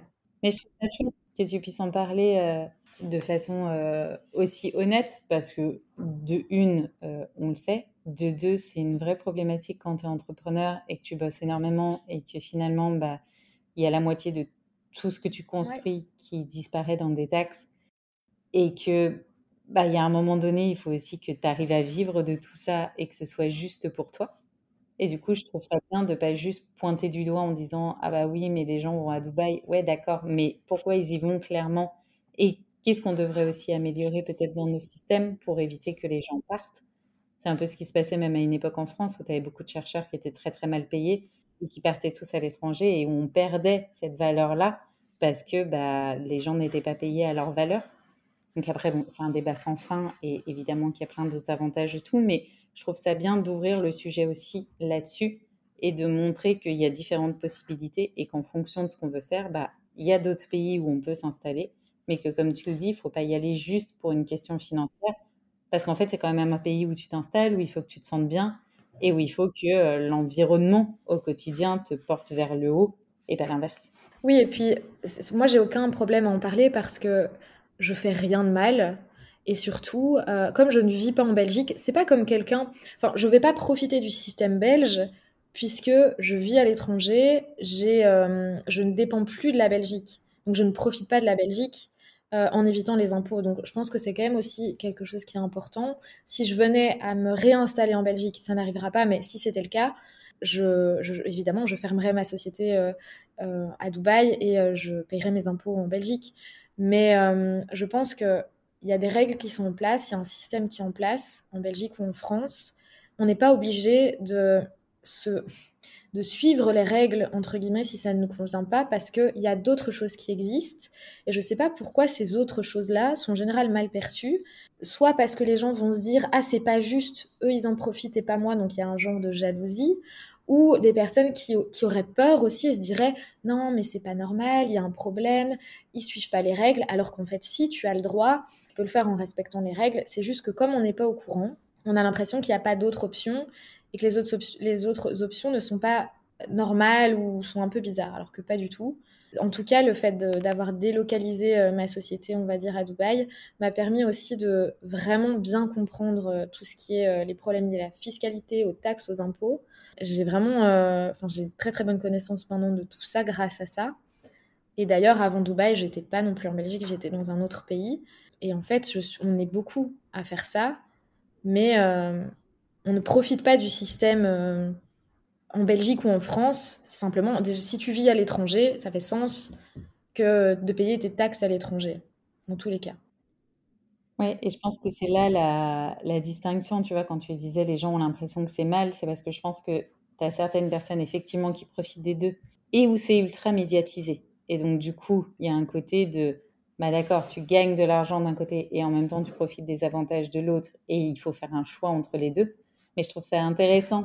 Et tu vois, je t'avais dit avant, euh, ce serait chouette qu'on arrive à aborder ce sujet si tu es euh, hyper libre avec ça parce que je trouve ça intéressant justement de montrer qu'il y a d'autres modèles qui sont possibles, qu'effectivement, on peut choisir de déménager dans un autre pays parce que le pays nous plaît, parce que c'est plus avantageux financièrement pour nous, et qu'en fait, c'est une question de choix de vie, et pas juste une question de euh, profiter d'un système ou pas profiter d'un système, parce que finalement, ça n'a rien à voir avec ça.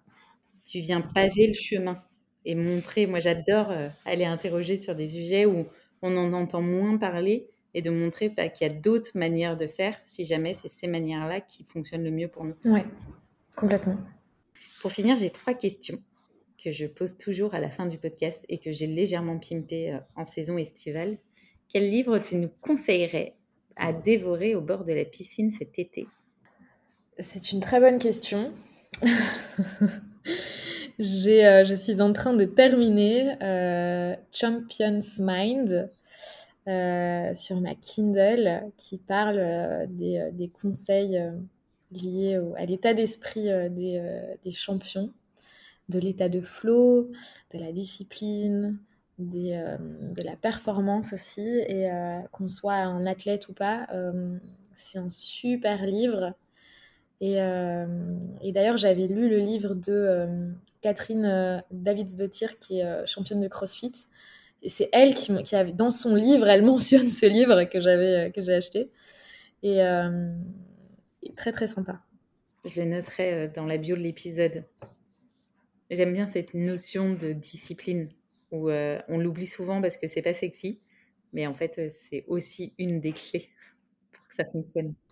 Ouais, et puis je trouve qu'il donne vraiment des conseils mindset qui peuvent s'appliquer à la vie de tous les jours et sans culpabiliser, jamais en culpabilisant la personne, mais vraiment plutôt, je sais pas, quand je lis ce livre, j'ai une vague de motivation euh, il est très très sympa. Donc, euh, il est en anglais. Je ne sais pas s'il existe en français. Ouais, puis souvent, il y a des livres euh, qui existent en anglais qui sont traduits en français. Malheureusement, c'est c'est pas exactement le même état d'esprit, je trouve. C'est souvent difficile à traduire exactement la pensée de la personne. Quelle est l'entrepreneuse la plus inspirante que tu connaisses? Alors, c'est une très bonne question. Il y a beaucoup de, il y a beaucoup de personnes qui m'inspirent. Là, une que j'aime bien suivre parce que chaque fois qu'elle euh, rédige des posts Instagram, ça me parle. Euh, c'est euh, Kate Perovic. Je pense que je suis, je, j'ai un petit peu accroché son nom de famille, mais je vais te dire ça dans une seconde. Perkovic. J'écorche chaque fois son, nom de famille. C'est une entrepreneuse, une américaine. J'aime beaucoup ce qu'elle partage. Elle n'est pas forcément très connue, mais mais elle il y a beaucoup de personnes qui m'inspirent. Euh, je trouve leur contenu assez sympa. Je vais aller voir, j'adore suivre les américaines. Elles ont toujours des... une vision qui, qui, je trouve justement, est assez powerful et t'embarque bien et te motive de ouf. Ce serait quoi ton meilleur conseil pour une entrepreneuse qui veut doper sa croissance? D'écouter ton podcast. Ça, c'est très gentil. J'ai donné ce conseil à, à une une jeune femme qui voulait se lancer euh, ce week-end et je lui ai dit euh, faut que tu euh, faut que tu saches pourquoi tu veux faire ton business et pourquoi tu veux atteindre tes objectifs c'est la base et je pense que parfois on se perd un peu en chemin ça fait du bien de se rappeler ok pourquoi? C'est quoi le c'est quoi le but? C'est quoi le sens?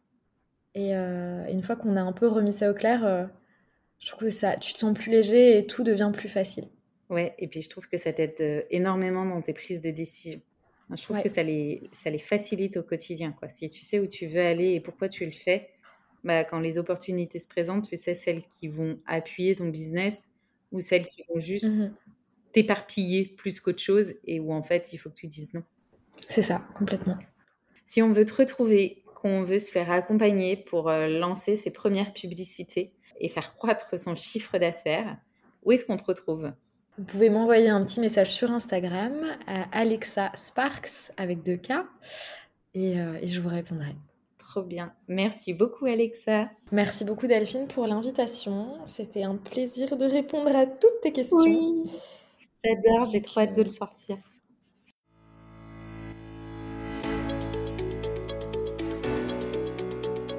Merci à toutes et tous d'avoir écouté cet épisode. S'il vous a plu, N'hésitez pas à me soutenir en me laissant une note 5 étoiles sur la plateforme de votre choix et à me suivre sur le compte Instagram Powerful Club ou sur LinkedIn Delphine Barnavon.